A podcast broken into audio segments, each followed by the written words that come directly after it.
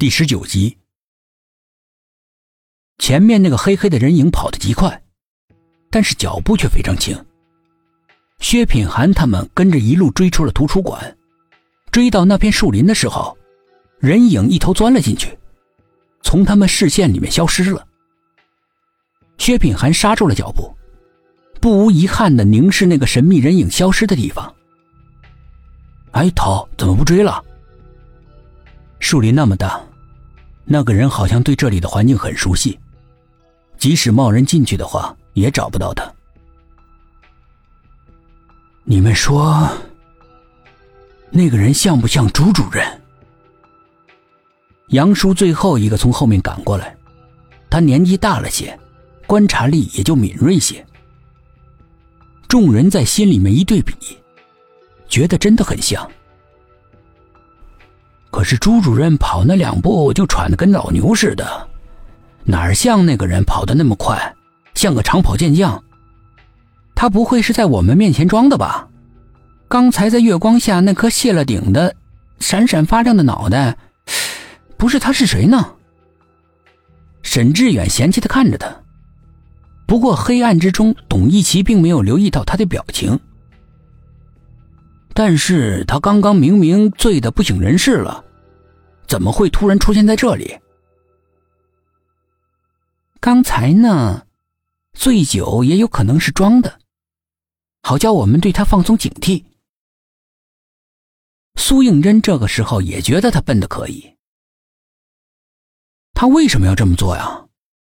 难道有什么不可告人的秘密？董一奇这个时候稍稍有些明白了。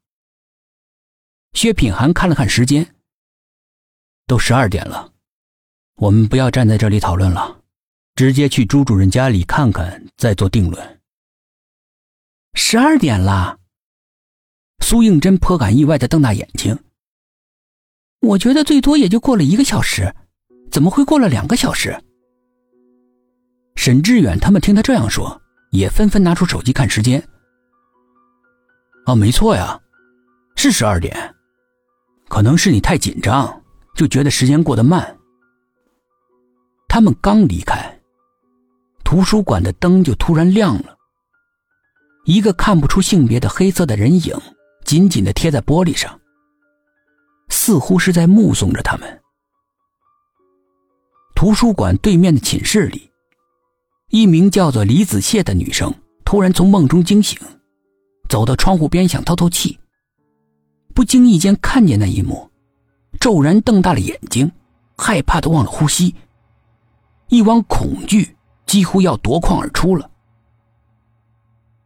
一行人来到朱主任家，是他老婆开的门，见到他们很意外，但是意外之中眼神有点躲闪。他努力的摆出好客的样子，热情的把他们让进了客厅，但是脸上的笑显得很夸张。众人在沙发坐定，朱太太从厨房里端出五杯热咖啡来，一杯一杯递给他们。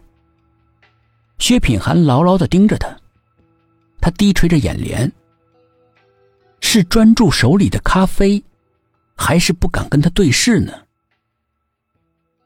我们刚才碰到朱主任了。薛品涵冷不丁的甩出这么一句无头无尾的话，就是这么极为普通的一句话。似乎在朱太太的心里面掀起了惊涛骇浪，脸色抖的一变，笑容来不及收回来，生硬的挂在脸上，叫人看着很难受。正要递给苏应真的咖啡，也因为他手的剧烈抖动，一下子全洒在自己身上，烫得他龇牙咧嘴的，却忍住没有叫出声来。五个人直直的盯着他，空气突然焦灼。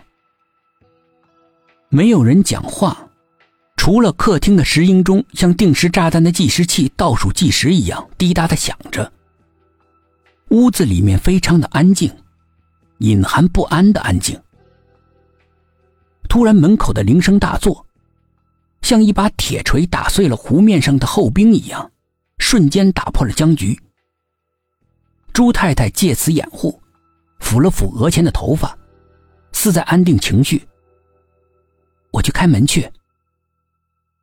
说完之后，慌乱的跑向大门，还没有打开门就高喊：“家里有客人！”